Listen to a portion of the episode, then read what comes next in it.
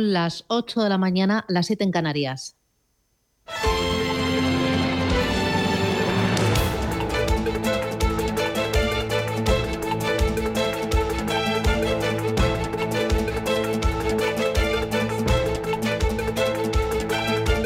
Capital Intereconomía, con Susana Criado.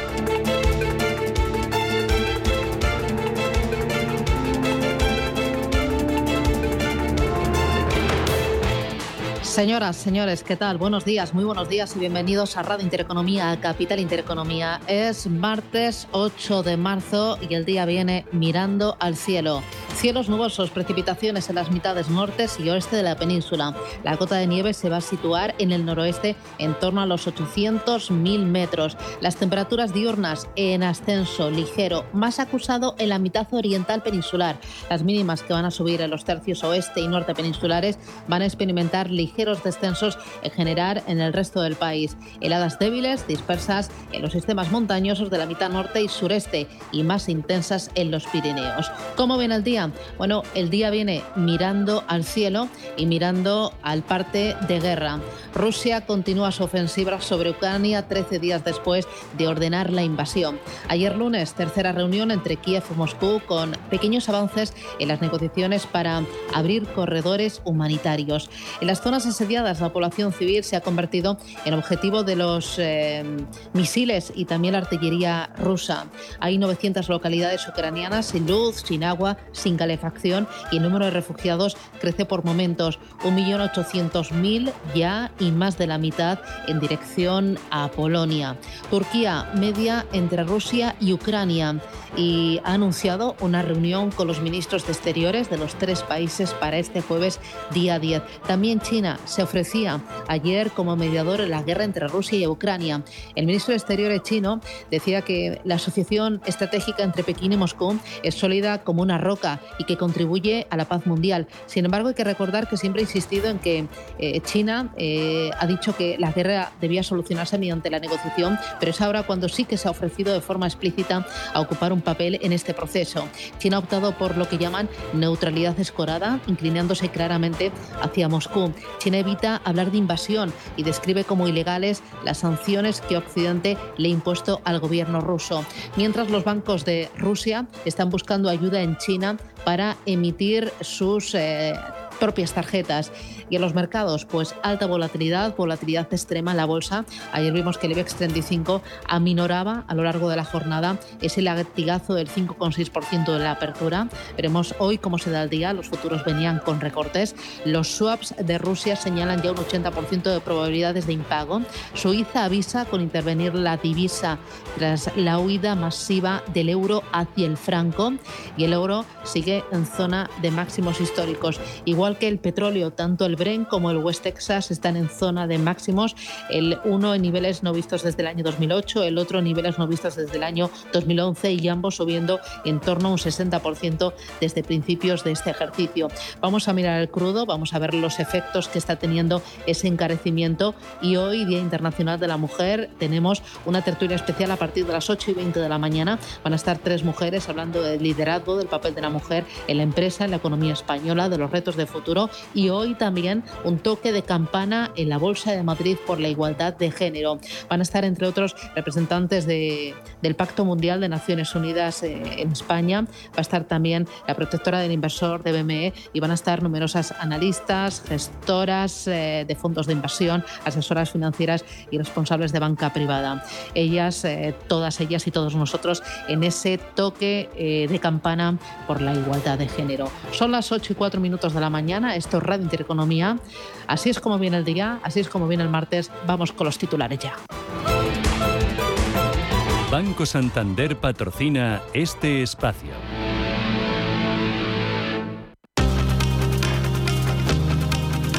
En Radio Intereconomía. Las noticias capitales.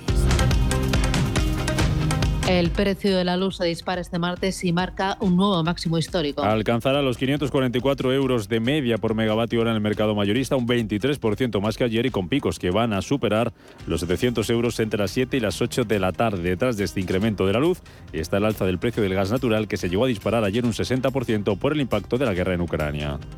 La Comisión Europea va a presentar hoy su propuesta para reducir la dependencia energética de Rusia. Un documento que podría recoger medidas como la creación de reservas estratégicas de gas y que se votará el jueves en la cumbre que van a celebrar los 27. Este paquete de medidas se va a conocer después de que Rusia haya amenazado en las últimas horas con cortar el gas que envía Alemania a través del Nord Stream 1 en respuesta a las sanciones de Occidente.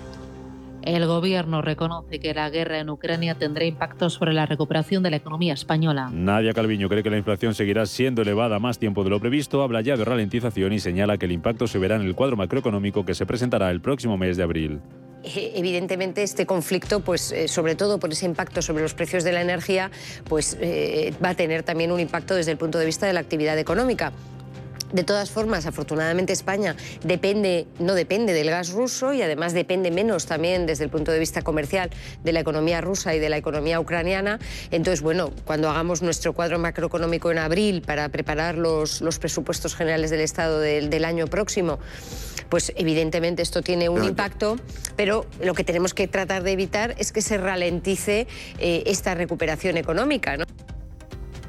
Las bolsas bajan de nuevo esta mañana pendientes del incremento del precio del petróleo. Que vuelve a subir esta mañana. Tenemos a los futuros del crudo avanzando en torno al 3%. Está el barril de Brent en los 127 dólares con 19 centavos en los 122,73, subiendo en 2,8% el futuro del West Texas. Bajan las bolsas. En Europa tenemos al futuro del DAX dejándose en torno a un 2%, futuro del Eurostock 50 con caídas de casi un punto porcentual, futuro del IBEX 35 bajando más de un 2%. Bajan también en eh, Estados Unidos los futuros, eh, caídas en torno al 1%, después de que anoche el Standard Poor's 500, el SP500, cerrara su peor sesión desde eh, octubre del año 2020. Y misma tónica, caídas esta madrugada en Asia recortes de más del 2% para la bolsa de Shanghái, del 1,7% para el Nikkei, de Tokio un 0,7% abajo el Sensex y la bolsa australiana dejándose un 0,8%. También Hong Kong recortando un 1,5%. Hoy la bolsa de Moscú va a seguir cerrada y en cuanto a referencias, lo más importante va a estar en el PIB y el dato de empleo del cuarto trimestre de la zona euro, producción industrial en España y balanza comercial en Estados Unidos.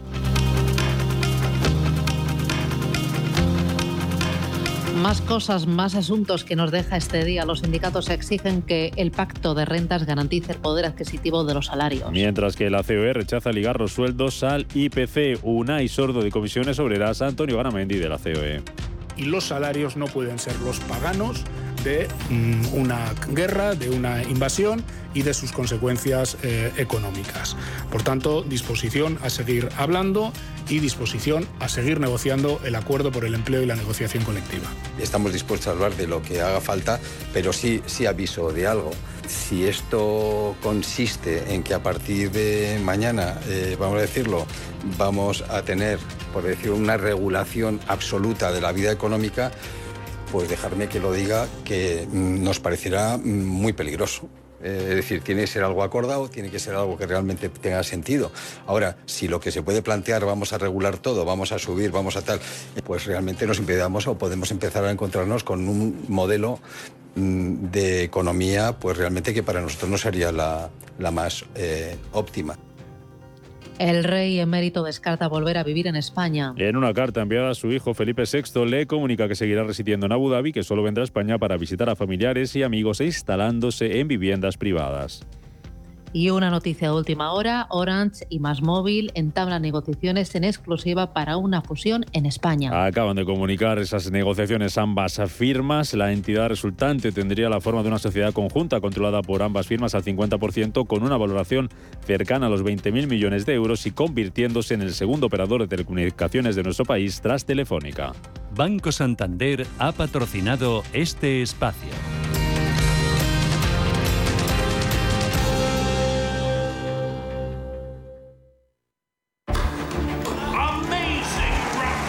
En Santander Private Banking sabemos que ser un número uno conlleva la responsabilidad de conseguir unos resultados únicos.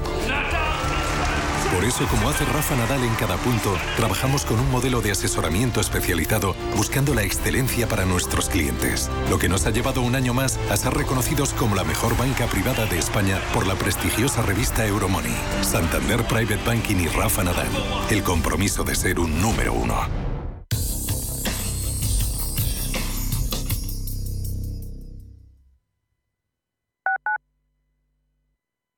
Urbanitae es una nueva plataforma de inversión inmobiliaria que te permite invertir a lo grande con cantidades pequeñas. Uniendo a muchos inversores, logramos juntar el capital suficiente para aprovechar las mejores oportunidades del sector. Olvídate de complicaciones.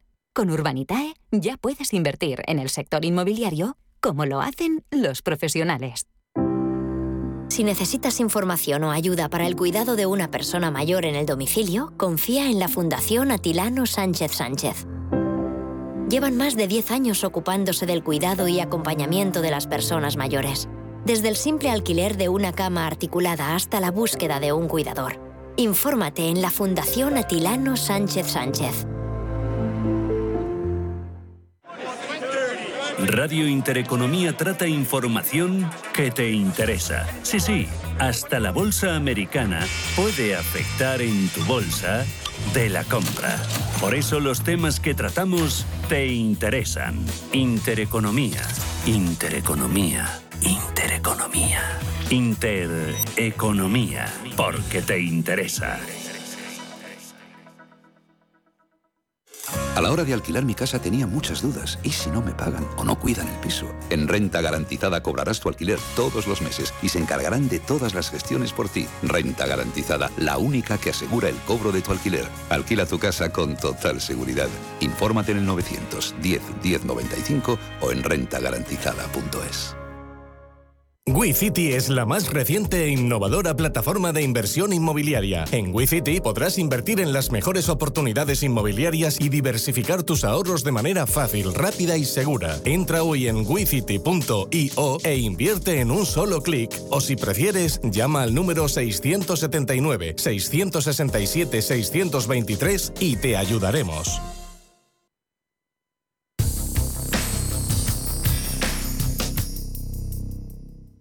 DEPAM les ofrece hoy la noticia de innovación sostenible. La inversión sostenible aterrizó en el mundo empresarial a finales de los años 60. Durante los últimos años ha crecido notablemente y en la actualidad es uno de los pilares fundamentales para que las empresas puedan cumplir sus objetivos y se va traducido en esas estrategias allí que se están desarrollando. Para las empresas es clave actuar en función de unos criterios ambientales, sociales y también de gobernanza, los denominados ESG, para conseguir una mayor rentabilidad y un compromiso con la sociedad. Estas estrategias de sostenibilidad permiten realizar una comunicación mucho más cercana y comprensible con los stakeholders y también con los mercados que más interesan a las direcciones financieras, como son el de la financiación y también el de la inversión. DEPAM les ha ofrecido esta noticia por gentileza del Centro de Inteligencia Sostenible de DEPAM. La entrevista capital.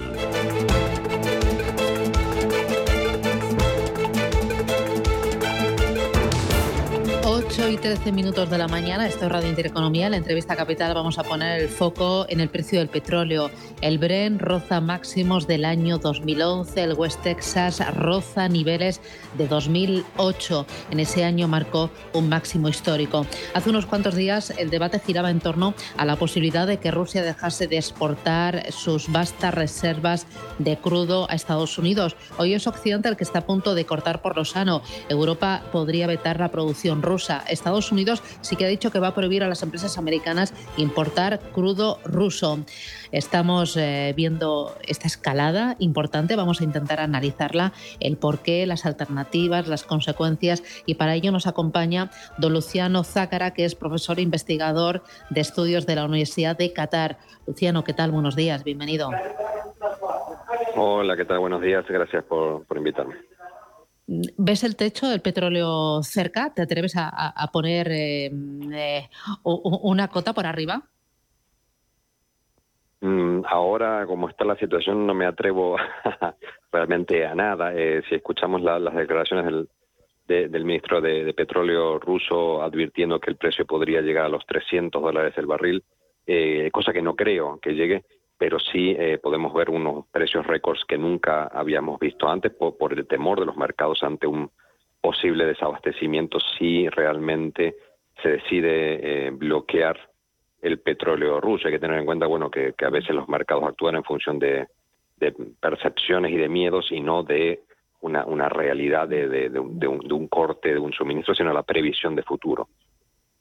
Eh, por esas declaraciones del responsable eh, ruso, parece que eh, Rusia está dispuesta a aguantar el pulso lo que haga falta, a pesar de que esto le supone una factura muy importante, porque los ingresos que tiene Rusia, corrígeme si me equivoco, por la venta de petróleo al resto del mundo son 180 mil millones de dólares al año. ¿Tú ves, le ves capaz de aguantar este pulso? Eh, a ver, eh, Rusia es uno de los principales, eh, si no el principal exportador de petróleo a otros países. El tema es que eh, dentro de los países a los que exporta petróleo está China. Creo que China ocupa en este momento el 25% de la cuota de exportación rusa. y se supone que China, por las cosas que hemos estado leyendo últimamente, mm, que siempre ha tratado de esquivar las sanciones americanas cuando se ha vetado a otros países como, como Irán, eh, no estaría muy dispuestas a, a, cumplir con esas sanciones eh, en caso de que se bloquee el petróleo ruso. Por lo tanto, eh, ese 25% de la cuota de exportación rusa seguiría allí. La, la, principal cuota de, petróleo que, que, se cortaría sería la que viene de Europa. Estados Unidos creo que importa apenas el 5% del petróleo ruso, por lo tanto, no sería muy, muy, muy significativo que Estados Unidos deje de comprarle a Rusia. Eh, si aguanta, eh, bueno, países mucho más eh, chicos y con mucha menos capacidad, como, como Irán comparado con Rusia, han aguantado durante años, años sanciones en contra de la industria petrolera sin mayores problemas, teniendo en cuenta que la economía rusa es una economía mucho más poderosa. Y que tiene una llave, que es que el, el hecho de que el precio del petróleo suba va a compensar en cierta medida las pérdidas que se produzcan por la reducción de la cuota, eh, de, exportación con el precio que, conseguiría en caso de que el precio suba. Hay que tener en cuenta que había una previsión de que el precio del, petróleo en estos meses sería de cerca de 80 eh, dólares el barril y estamos hablando de entre 120 y 130, depende, depende de las horas. Eh, por lo tanto, si esto se prolonga durante mucho tiempo, esto puede generar un, un, superávit que compense futuras pérdidas del mercado el mercado ruso. Eh, ahí Estados Unidos sí que está mucho más firme, ¿no? Con ese veto a las importaciones de crudo ruso, pero en Europa tú ves eh, firmeza en esa voz porque me da la sensación de que no todos los países están dispuestos a vetar las importaciones de petróleo ruso porque muchos de esos países dependen al 100%. Estoy pensando, no sé, en una República Checa, en eh, Hungría, también en Eslovaquia. Exactamente. Eh, mm, como decía antes, Estados Unidos solo importa el 5% del petróleo ruso, que no, no recuerdo exactamente qué porcentaje es dentro de las necesidades americanas, pero Estados Unidos puede reemplazar muy fácilmente ese petróleo con otras exportaciones, incluso eh, desde Venezuela eh, o México, sin necesidad ni siquiera de acercarse mucho a Oriente Medio. Por lo tanto, para Estados Unidos es mucho más fácil tomar esa medida. Europa, como bien dices, hay países que dependen del 100%, hay países, eh, eh, Alemania es el principal consumidor de energía eh, de Europa y creo que entre el 45 y 50% de sus recursos energéticos, gas y petróleo, vienen de vienen de, Rusia. Por lo tanto, Alemania, que es el motor de la economía europea, sería la que más sufra desde el punto de vista económico, desde el punto de vista de la producción de energía, en caso de, de un bloqueo del petróleo ruso. Alemania es, creo que, la más la que más preocupada estaría de que esto se cumpla, más allá de que tiene que tomar y que está empezando a tomar ciertas medidas como la eh, no activación del Nord Stream 2, del, del, principal gasoducto, pero tampoco su estructura eh, energética está muy adaptada a recibir, por ejemplo, eh, gas líquido de, de Qatar o de otros países para reemplazar el gas que podría venir por desde Rusia, porque no es el mismo tipo de, de, producto que se importa. Por lo tanto, Europa está en muchísimo peor situación para afrontar esto y creo que están mucho más cautelosos de, tomar una medida por el estilo. Eh, mencionabas Venezuela, mencionabas también Irán. ¿La vuelta al mercado de Venezuela e Irán compensaría la pérdida de crudo ruso? Quizá, quizá en parte eh, hay que ver cómo, cómo, cómo negocian eh, Maduro y el presidente iraní, eh, no hay un acuerdo muy grande entre los países de la OPEC para reemplazar, para, para aumentar la producción, para evitar la caída de la, la subida de los precios, eh, perdón. Eh, me imagino que en algún momento empezará a haber más presión, pero justamente no son estados que estén muy por la labor de facilitarle eh, la vida a, Estados Unidos, sobre todo con países que han tenido posturas eh, muy eh, críticas respecto a, la, ampliación de la OTAN, a, todo lo que ha generado esta guerra. Venezuela ha votado en contra en las, en las resoluciones de la Asamblea General de Naciones Unidas. por lo tanto, mm, es muy difícil que le faciliten eh, la labor porque estarían contradiciéndose a sí mismo. Irán ha sido mucho más ambiguo, pero bueno, ha, puesto más la culpa en el lado de la OTAN. Por lo tanto, es, muy difícil eh, prever que, que, estos dos países eh, decidan aumentar la cuota solamente para, para facilitarle la, vida a Occidente.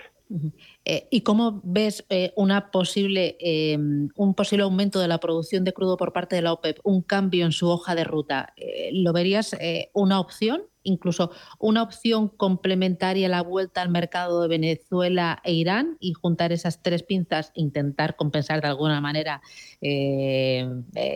la falta de, petróleo y el encarecimiento de crudo procedente de Rusia.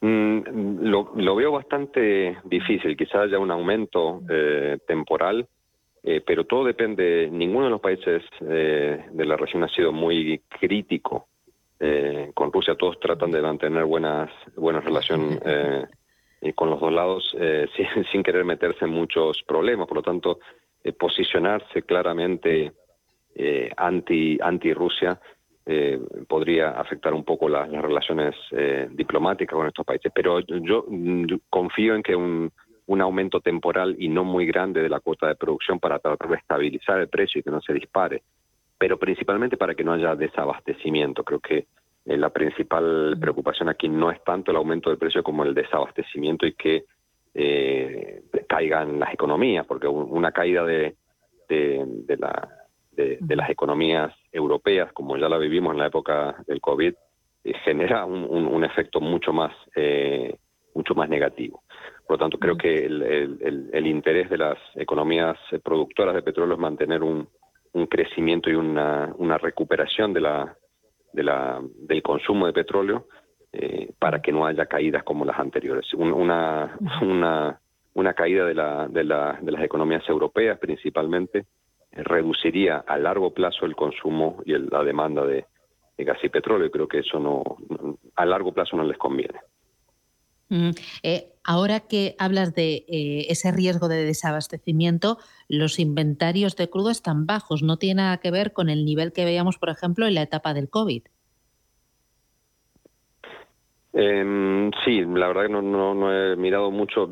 He visto que en, algunos eh, casos iba la, la OPEC iba a poner en, en, venta reservas, o sea, distintos países están utilizando las reservas estratégicas que tienen, lo cual hace que estas eh, reservas se reduzcan bastante. Por lo tanto, hay que ver qué, margen de maniobra eh, va a generar un bloqueo absoluto de, eh, del petróleo de Rusia, que como dije, creo que el principal problema sería que China dejara de comprar y que evidentemente si China necesita petróleo de otros eh, mercados, esos mercados no se los van a poder proveer, lo mismo que está pasando con el gas.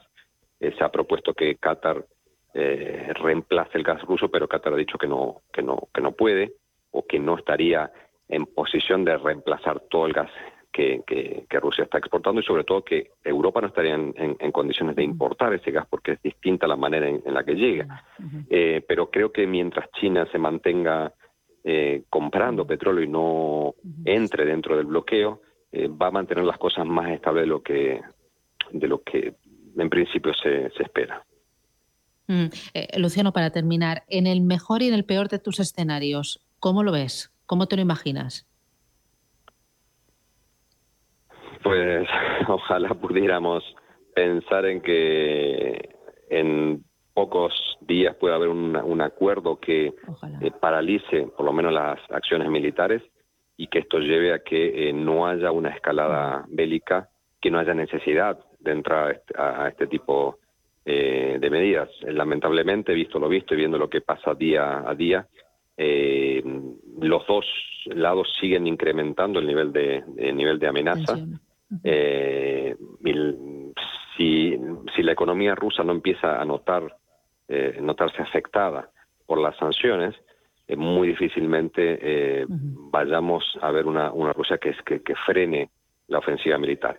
Y la experiencia nos dice que eh, países con años y décadas de sanciones encima, sobre todo su, en su sistema financiero y económico, han sobrevivido sin ningún problema. Eh, por lo tanto, mm, soy bastante eh, bastante poco optimista. Con, con decir un, un, una sola cuestión, yo soy argentino y en Argentina se nota eh, el impacto de la guerra porque han aumentado todos los, los productos, el precio de los productos derivados del, de, de, la, de la harina de trigo. Y eso que Argentina es un productor de trigo porque Rusia y Ucrania son productores eh, de trigo y se teme un desabastecimiento. Y también se está racionando la venta de aceite de girasol, cuando Argentina también es productor de aceite de girasol, pero como uh -huh. Rusia y Ucrania son productores de, de aceite de girasol ha aumentado.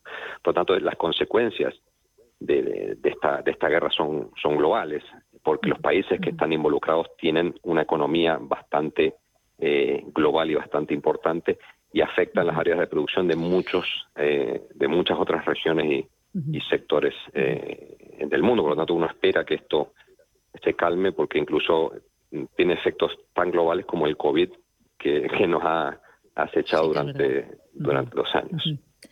Pues Luciano Zagara, profesor e investigador eh, de estudios de la Universidad de Qatar. Un placer charlar contigo. Gracias por ser más eh, tan didáctico y que no se cumplan esos eh, pronósticos. Eh, muchísimas gracias por atendernos. Esperemos que, que no. Buen día. Hasta Esperemos pronto. que no. Gracias. Un saludo. Es, Hasta luego. Gracias. Enseguida en Capital Intereconomía, Tertulia Capital, hoy como decíamos es el Día Internacional de la Mujer. Tenemos una tertulia especial para poner el foco en el papel de la mujer en la economía y en la empresa española. Enseguida Rubén Gil a los mandos con María Teresa Gómez Condado, con Marta García Valenzuela y con Ana Fernández Poderos que ya están en el estudio.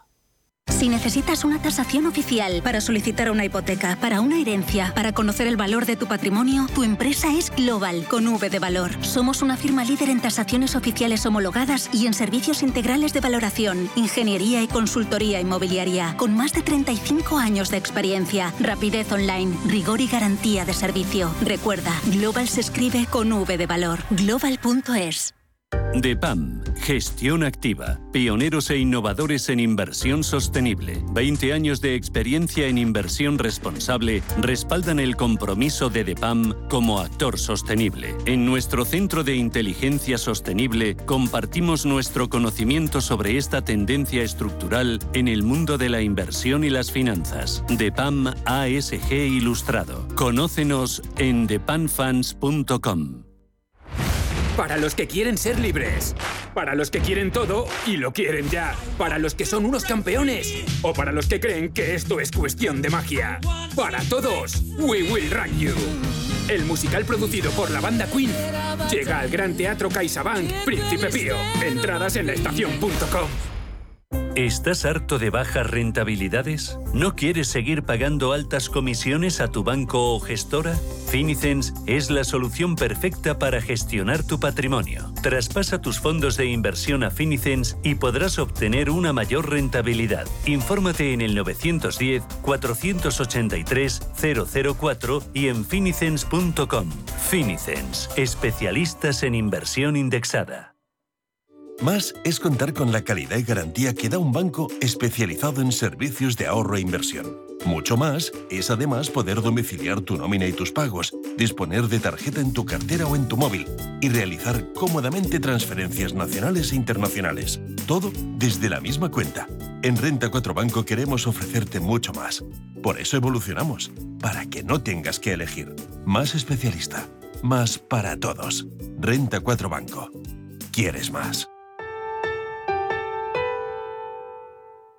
¿Necesitas saber el valor de tu empresa? ¿Necesitas una valoración reconocida, solvente y de calidad para negociar con eficacia una compra o venta? ¿La necesitas para acreditar su valor ante terceros? ST Sociedad de Tasación, entidad homologada por el Banco de España, es tu mejor opción. Visítanos en stvaloratuempresa.es.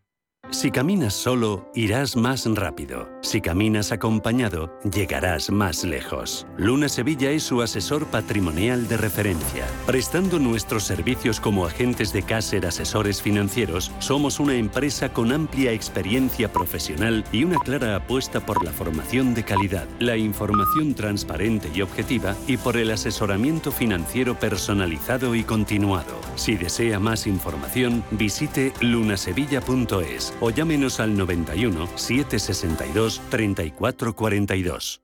Había una vez un marquito chiquitito. Había una vez unas vacaciones únicas y un momento único para reservar. La semana del crucero de viajes del corte inglés. Reserva por solo 60 euros y embarca desde Barcelona para experimentar el lujo más moderno a bordo del recién renovado Celebrity Edge de Celebrity Cruises. Desde 1.199 euros, con todo incluido sin gastos de cancelación y con la posibilidad de reservar tus vuelos desde 99 euros. Consulta condiciones en viajes el corte inglés. Invierta con calma en el agitado mar financiero. La gama de fondos Dunas Valor patrocina este espacio.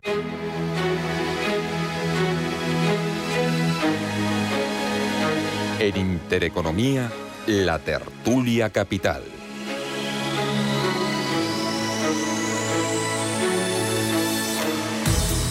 8 y 31 minutos de la mañana en este martes, 8 de marzo, Día Internacional de la Mujer, y lo vamos a celebrar en esa tertulia especial que ya avanzaba Susana Criado, muy bien acompañados. Como decíamos, un poco a modo de, de broma antes de, empezar, mientras escuchamos la entrevista capital, intentando hacer cuota. Aquí me tienen hoy muy bien acompañado con María Teresa Gómez Condados, directora general de COE Campus y es responsable de formación de los programas de mujeres directivas de COE. Bienvenida María Teresa, ¿cómo estás? Muy buenos días. Pues muy bien, muchas gracias. Y felicidades por la parte que te toca. Muchas gracias. Felicidades también y bienvenida a Ana Fernández Poderos, que es socia de KPMG y es responsable de inclusión, diversidad y equidad. Ana, bienvenida, buenos días. Muchas gracias. Gracias por acompañarnos. Y también con nosotros Marta García Valenzuela, socia en Talengo, que es una consultoría de recursos humanos y es también experta en liderazgo sostenible y diversidad. Marta, bienvenida, ¿cómo estás? Buenos días. Muy bien, muy buenos días. Voy a compartir, como suele hacerse en estas fechas, hay muchos informes, muchos datos que que van saliendo, algunas cifras con vosotras para ponernos un poco en situación de, cómo estamos. Datos del INE, por ejemplo, que dice que las mujeres cobran un 20% menos que los hombres, que ocupan la mayoría de los contratos a, tiempo parcial. Esos son datos de, la EPA. Un estudio que conocíamos en las últimas horas de CEINSA, que dice que las mujeres en puestos ejecutivos cobran hasta un 27% menos que los hombres y que solo ocupan el 22% de los puestos directivos, que representan el 10% de los empleos de la construcción y algo de lo que hemos hablado ya mucho en nuestra parte de empleo en semanas anteriores. Solo el 13% de las universitarias eligieron carreras STEM, las relacionadas con ciencia, con tecnología, con, con ingeniería. Antes de entrar en materia, ¿qué os dicen estos datos, María Teresa? Bueno, yo creo que los datos hay que verlos de dos maneras. Una de forma estática, es decir, pues es, esos son datos ciertos, y otra de forma dinámica, es decir, mm, de dónde venimos y cuál es la evolución que hemos tenido hasta ahora. Efectivamente, brecha salarial, techo de cristal, todas estas cosas que se hablan tan habitualmente, pues existen. Existen por factores eh, pues muy complejos, ¿no? Pues eh, eh, desde el tema de jornada laboral, desde el tema histórico, pero lo que sí es cierto, y esa es mi opinión, es que las cosas están cambiando mucho están cambiando mucho y muy rápidamente a favor de una mayor inclusión en, la igualdad de la mujer.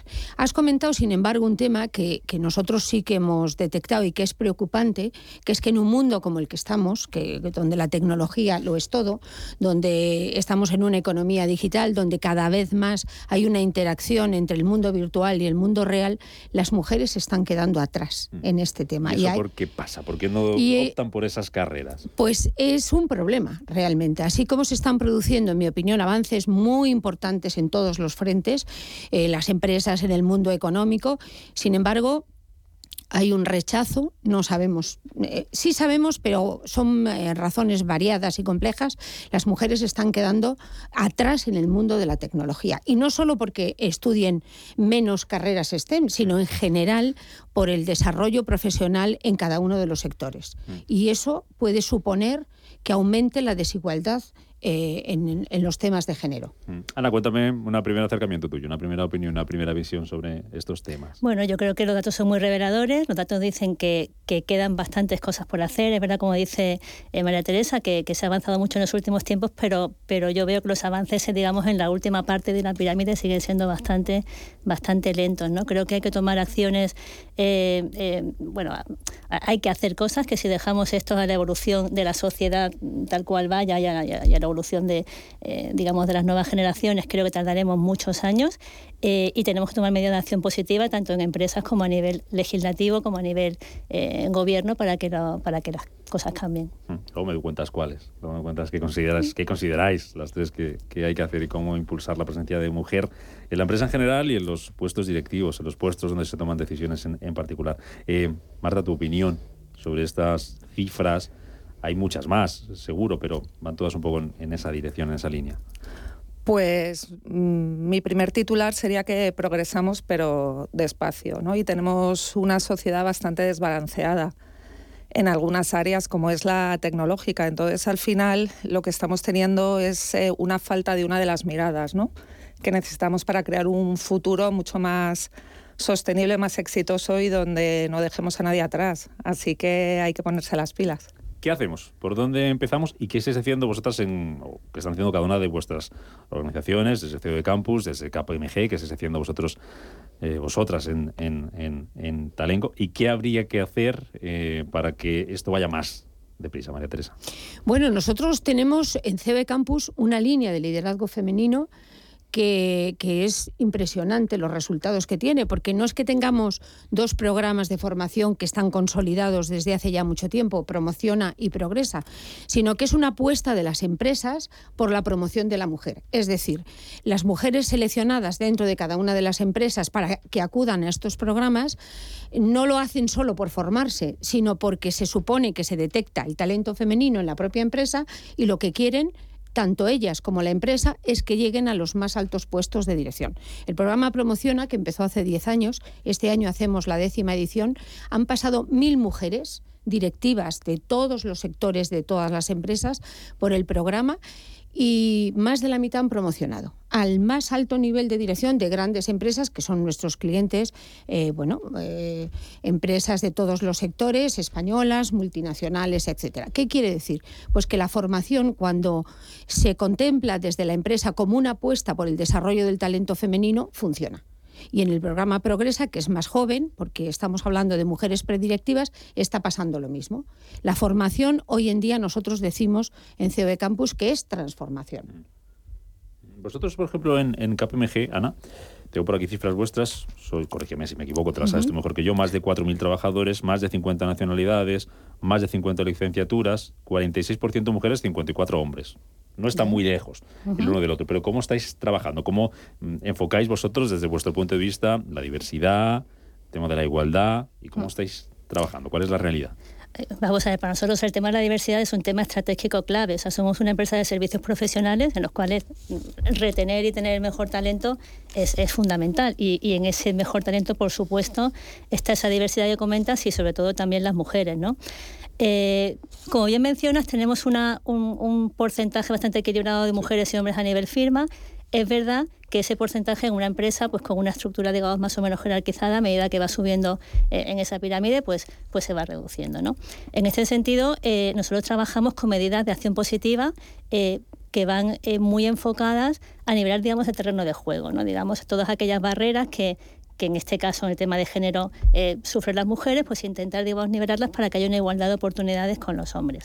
Hacemos programas eh, tanto de identificación de talento femenino, que bueno, Marta conoce alguno que, que hemos hecho, eh, pues para, para ayudar a las mujeres, digamos, a superar pues esas barreras que estábamos comentando. Luego tenemos a nivel de procesos un montón de, de, medidas y de métricas para identificar sesgos inconscientes que consideramos que se producen en algunos procesos y que, y que son los que realmente determinan o limitan ese acceso de las mujeres a, digamos, a la, a la, al nivel directivo de, las organizaciones. ¿Qué es lo que más limita a la mujer a la hora de, llegar a ese, Pues mira, eh, yo creo que, que ha cambiado las razones por las cuales las mujeres no llegan a, en los últimos años a, esos puestos y yo eh, creo eh, que hay un estereotipo de liderazgo que está más identificado con características masculinas eh, y que de alguna manera cuando hay que determinar eh, mujeres a ser promocionadas en niveles superiores, eh, suponen barreras para las mujeres y eso hay que, hay que intentar mitigarlo. Marta, tu punto de vista como, como experta en, talento y en, recursos humanos, ¿cómo, ¿cómo es esto? Y esto que contaba, por ejemplo, Ana, de, de, las barreras a nivel de recursos humanos, ¿dónde, dónde está la principal, el principal muro? Yo es que creo que España es un país que tiene una gran igualdad formal a nivel de legislación, a nivel de, pues de protección de, derechos y cultura de igualdad de oportunidades, pero poca igualdad real. Entonces, los factores son muchos y desde luego hay que hacer un trabajo de liderazgo, porque para mí es un asunto de liderazgo y como decía Ana, lo que pasa es que confundimos modelo de éxito con liderazgo. El liderazgo no tiene género, no tiene edad, no tiene un origen determinado, pero sí que hay un modelo de éxito asociado a determinadas variables de diversidad. ¿no? Y entonces, si no cumples ese modelo de éxito, tienes como más dificultades para avanzar en las empresas. Entonces, ahí hay barreras invisibles, estructurales en la cultura que hay que trabajar en los líderes que toman las decisiones para que no repliquen los modelos y no busquen a personas por afinidad, sino realmente por talento. Y luego, efectivamente, eh, las mujeres tenemos que trabajar tanto el suelo pegajoso como mm. el techo de cristal. ¿no? el suelo pegajoso. el, suelo, pegajoso, de él se habla menos y explica muchas de las creencias limitadoras que tenemos las mujeres, ¿no? que es algo que se trabaja y una creencia es un sesgo que una mujer ha interiorizado, ¿no? relacionado con su propia autoexigencia. Yo siempre digo que la autoexigencia es maravillosa para crecer, pero la sobreexigencia es un limitador poderosísimo. ¿no? Entonces, no podemos simplemente hacer programas para que las mujeres desarrollen su liderazgo, que son súper útiles. Promoción es un programa maravilloso, los que hacemos en las organizaciones que llamamos Take the Lead también, pero para mí, por sí mismos no cambian las cosas. ¿no? Tenemos que trabajar a nivel sistémico porque somos un sistema. ¿no? La sociedad es un sistema, la diversidad trasciende el ámbito organizativo, tiene que ver con los estereotipos de género sociales y al final por eso, y, y luego hablaremos de otros asuntos, es tan importante que hombres y mujeres nos comprometamos para tener equilibrio en, en todas las facetas de la vida. Os dejo, ¿eh? sin necesidad de tener que preguntar, o sea, aportar lo, eh, lo que queráis y, añadir lo que queráis a lo que están contando el resto de la mesa, el resto de, de, compañeras. Sobre lo que eh, hablaba ahora de, ese suelo pegajoso, techo de cristal, eh, ¿cómo está evolucionando hoy María Teresa o Maite? No sé cómo. Todo el mundo me llama Maite, así que Maite. Maite. ¿Cómo está evolucionando esas decisiones que muchas mujeres tomaban antes, que renunciaban a seguir adelante con su carrera profesional por diferentes ámbitos, por tema maternidad, por tema conciliación? Eh, ¿Eso está cambiando? Está cambiando. Eh, yo antes me refería al programa Promociona y a las que salen también del programa Progresa. Son mujeres verdaderamente empoderadas, con una cantidad de, ambición y de, y de talento y de fuerza enorme pero es verdad que no todas tienen la suerte de acudir a estos programas y es verdad que todavía estamos en un momento donde hay muchas cosas que tienen que cambiar. Pero claro, yo hago memoria de cuando yo empecé a trabajar, yo soy funcionaria, pero en un momento determinado salté al sector privado y me fui al Banco Santander. Estoy hablando del año 97, que no estoy hablando de la prehistoria. Y claro, yo veo lo que está pasando ahora en el Banco Santander y cuando yo era la única mujer del comité de dirección de banca comercial y pienso que esto va rapidísimo que esto va rapidísimo.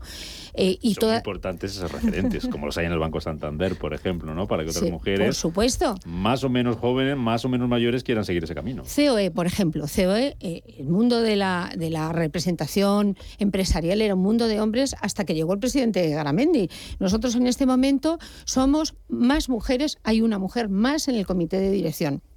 Hay varias vicepresidentas, hay presidentas de comisiones importantísimas. Eso también, eh, ¿por qué se consigue? Porque hay un liderazgo que impulsa eso. Y estamos hablando de hace cuatro o cinco años. ¿eh? O sea que realmente COE es una organización igualitaria hoy. Hace unos años, pues no lo era. Además, son las que van a las reuniones, son las que mandan. Son las que lo intentamos, lo intentamos. eh, tema, tema cuotas, Ana, se habló hace no sé si mucho poco tiempo, pero hace unos años estaba en el debate de si había que impulsar por ley, por cuota, la presencia de mujeres en eh, la alta dirección, en las empresas ¿Cómo ha quedado eso? ¿Cuál es vuestra opinión? Porque hubo mucho debate ahí. Hubo gente muy, muy, muy a favor Sí. de las eh, cuotas, gente muy, muy en contra, gente que se ha ido convenciendo de lo uno o de lo contrario. Eh, Vamos a ver, es un, ¿Cómo lo tema, es, un tema, es un tema muy complicado, la verdad. O sea, nosotros somos partidarios de las medidas de acción positiva, no digamos de la discriminación positiva, que me parece que es diferente. Creo que sí que hay que hacer cosas para nivelar el terreno de juego, pero en nuestro ámbito es muy complicado la aplicación de criterios de cuota.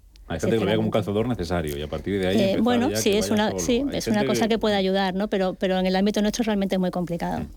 ¿Tú cómo lo ves eso, Marta? Pues eh, yo estoy totalmente a favor, eh, siempre que sean temporales y estén dentro de una estrategia que cambie la cultura, precisamente porque partimos de una situación claramente de desventaja, con lo cual, para que pueda haber meritocracia, o sea, el argumento que me suelen dar en las organizaciones en contra de las cuotas es la meritocracia. Y yo creo profundamente en la meritocracia, pero después de hacer muchas auditorías de diversidad en grandes compañías con las que trabajo y ver cuáles son los factores de toma de decisiones en los procesos, normalmente lo que se suele hacer es reemplazar a una persona con las mismas características de la persona que ocupaba el puesto. No se tiene esa calidad en la toma de decisiones que sería requerida para que existiera meritocracia. Entonces, al final lo que necesitamos es igualar la diversidad de perfiles para que luego ya todos avancemos eh, en la misma proporción. Y, y en ese sentido es que creo que las cuotas son una medida de acción positiva, no son discriminación positiva porque los dos colectivos no parten en igualdad de condiciones. Y respecto a lo que comentabas de, de si las mujeres ahora toman decisiones diferentes, te diré que hay un estudio que a mí me parece súper revelador de la consultora Bain, que entrevistó a nivel internacional a muchísimas mujeres y hombres que empezaban en el trabajo y vio que el nivel de ambición y ganas de progresar era equilibrado. Pero ¿qué pasaba? Que a los cinco años les volvían a entrevistar y el de las mujeres, la confianza por progresar y la ambición, había, había disminuido drásticamente. Y los motivos, ellos esperaban encontrar que tuvieran que ver con la vida familiar y no era así, ese era el tercer motivo. El primero era la falta de referentes Ah. y el segundo era la falta de apoyo de sus managers. O sea que hay mucho que hacer en la cultura, por Wow. eso a veces Sí. ponemos el foco en las mujeres y a veces lo que tenemos que mirar es el liderazgo. Oye, me quedan dos minutos. Esto ya os he dicho que se va a pasar muy, muy rápido. Te hago una pregunta como experta en recursos humanos muy rápida. Currículum ciego. ¿Qué te parece, Marta? Pues me parece una medida que servirá para ampliar la base al principio, pero el sesgo va a llegar en el momento en el que el entrevistador o entrevistadora conozca a la candidata, con lo cual nos sirve para no tener el sesgo en las primeras fases, pero lo que hay que hacer es formar a las personas que toman decisiones y generar paneles de decisión diversos que anulen ese sesgo que tenemos los seres humanos. La brecha salarial, ¿qué os parece, Maite? Eh, pues como comentaba antes, la brecha salarial depende de un conjunto de factores que tienen que ver muy complejos. Es decir, no es que haya una discriminación que no lo pensamos claramente porque seas mujer eh, para el mismo puesto y en las mismas condiciones te pago menos. No, es que muchas de las eh, eh, condiciones económicas de la brecha vienen por la reducción de jornada, porque no ha habido promoción en un momento determinado. Es decir, es un, es un factor complejo para valorar muchos aspectos. Es que ahora difícil. no tenemos mucho tiempo. Es difícil conciliar en, en nuestro país y cómo afecta eso a, a la mujer a la hora de, de promocionarse en la empresa, ¿no? Vamos a ver, me parece que es fundamental, eh, pero creo que tradicionalmente hemos asociado la conciliación a la mujer eh, y eso es un error porque me parece que sin corresponsabilidad la, la conciliación es una trampa para las mujeres y ahora que hablamos mucho de temas de teletrabajo, flexibilidad, creo que hay que vigilar mucho que, que no desaparezca la mujer del espacio profesional Que se quede y en que casa, se quede en casa eh, y una de nuestras barreras tradicionales que es el tema de networking pues se vea mucho más. Podríamos haber estado hasta el 8 de marzo del año que viene. hablando. Que ha sido un verdadero placer teneros por aquí, celebrar este día con tres mujeres, tres mujeres, tres referentes, esas de las que hablábamos y que tienen que seguir trabajando, impulsando la presencia de la mujer en la empresa y en los ámbitos directivos. María Teresa Gómez Condado, de COE Campus, Marta García Valenzuela, de Talengo, y Ana Fernández eh, Poderós, de KPMG. Lo dicho, un placer y gracias por habernos acompañado en este Día Internacional de la Mujer, que lo celebréis como merece, que está bajando. Muchas posible. gracias. tres. Buen Muy buen día. Buen día. Dunas Valor, la gama de fondos que protege al máximo su inversión, ha patrocinado este espacio.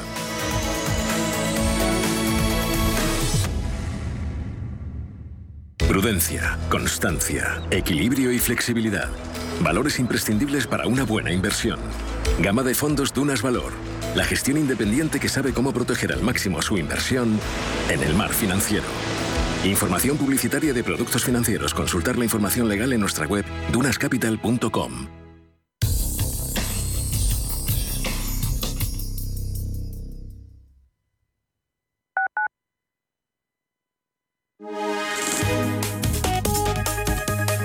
MAPRE patrocina la información del tiempo. Muy buenos días. Para hoy martes en la península un frente atlántico se extenderá de oeste a este con cielos nubosos y precipitaciones en general débiles y ocasionales en las mitades norte y oeste de la península. Serán más intensas y persistentes en el oeste de Galicia y en áreas montañosas. En el área mediterránea se esperan intervalos nubosos con probabilidad de chubascos y tormentas dispersas. Por su parte, las temperaturas diurnas tenderán a tener un predominio de los ascensos más acusado en la mitad oriental peninsular. MAPFRE ha patrocinado la información del tiempo.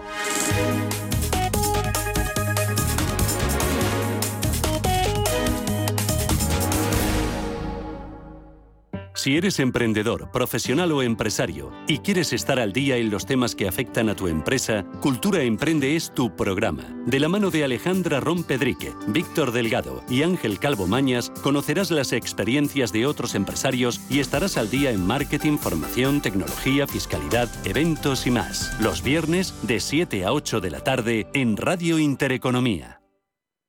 Los nuevos conceptos energéticos son ya un presente. Por ello, en Radio Intereconomía nos sumamos cada semana a I Verde, un programa sostenible y eficiente, productivo e innovador en el que analizamos etiquetas tan conocidas como eco, cero, bajas emisiones, descarbonización o renovables. Recíclate cada martes de 2 a 3 de la tarde en Radio Intereconomía con José Luis Pichardo y descubre el futuro más verde. Radio Intereconomía. Eres lo que escuchas.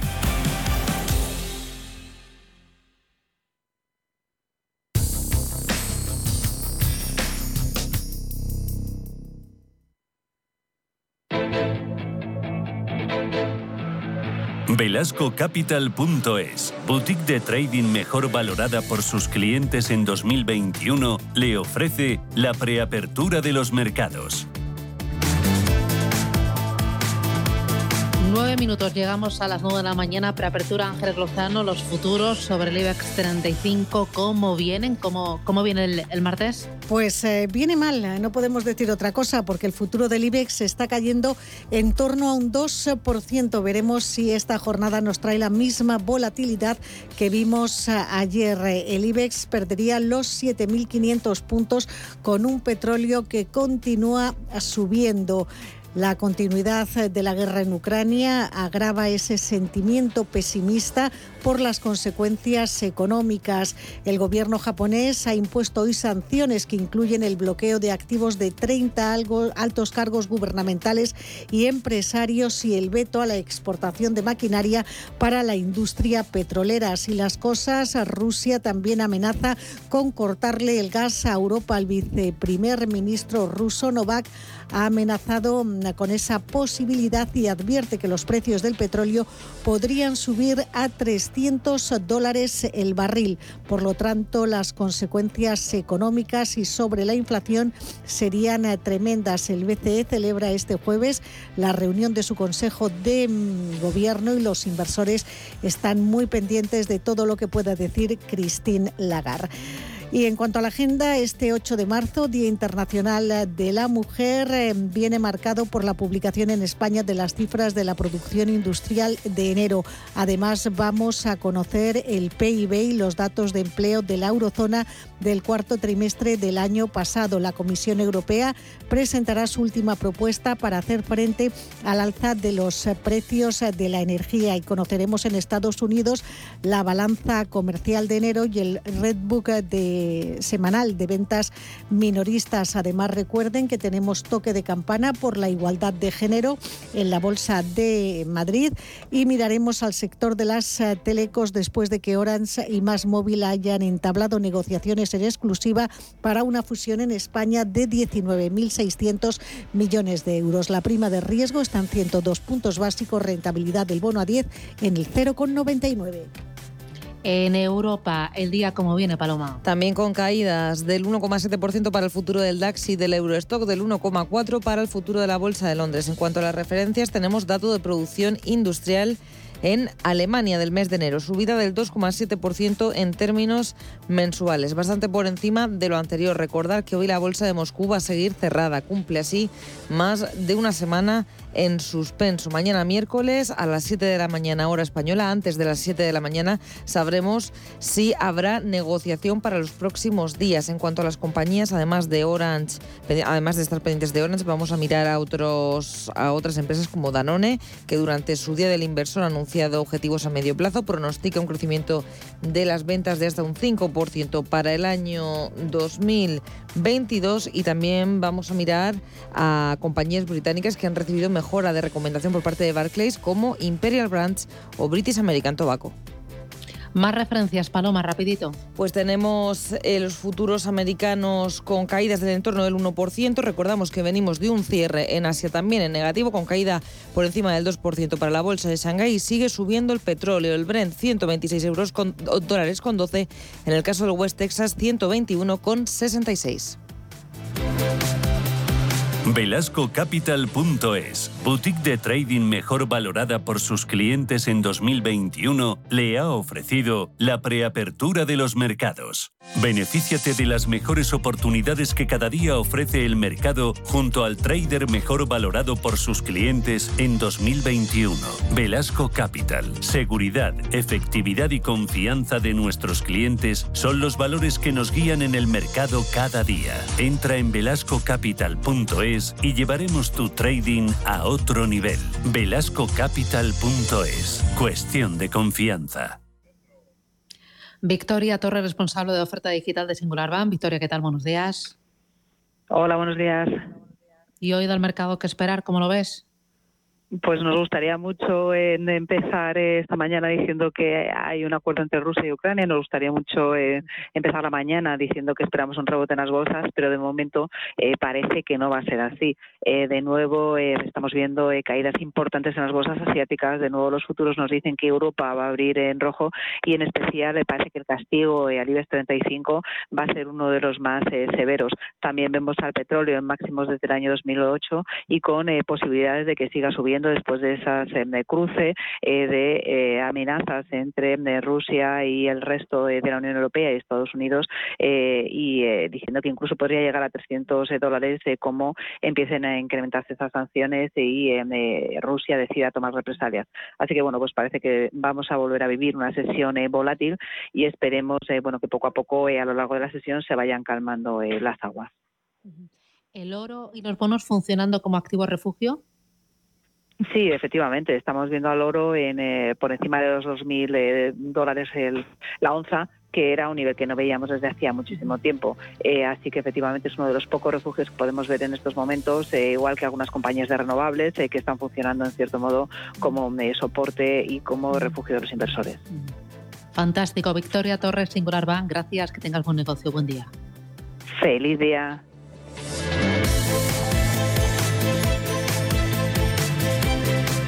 Capital Intereconomía, más que bolsa.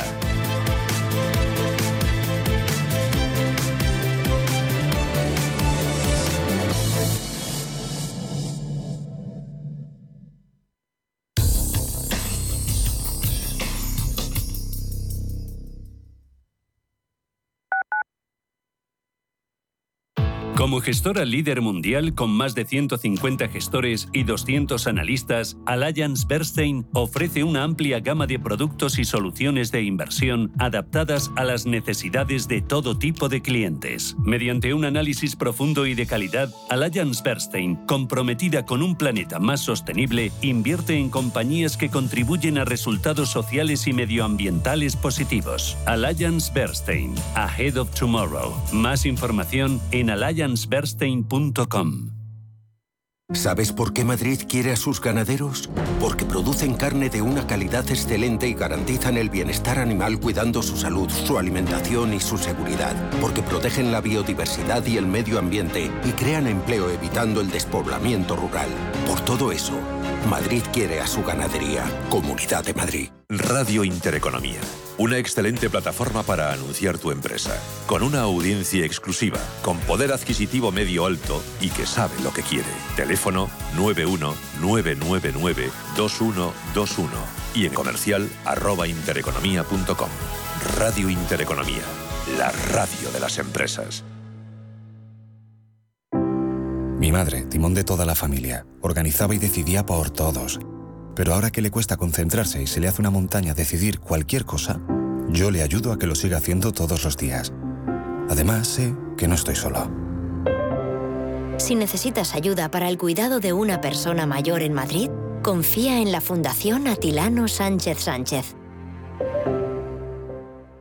Finanbest, ganadores del premio del diario Expansión a la cartera de fondos de inversión más rentable en 2021 en categoría conservadora. Finanbest, cinco estrellas Morningstar para nuestro plan de renta fija mixta. Finanbest, gestor automatizado líder en rentabilidad por tercer año consecutivo. Finanbest, tú ganas.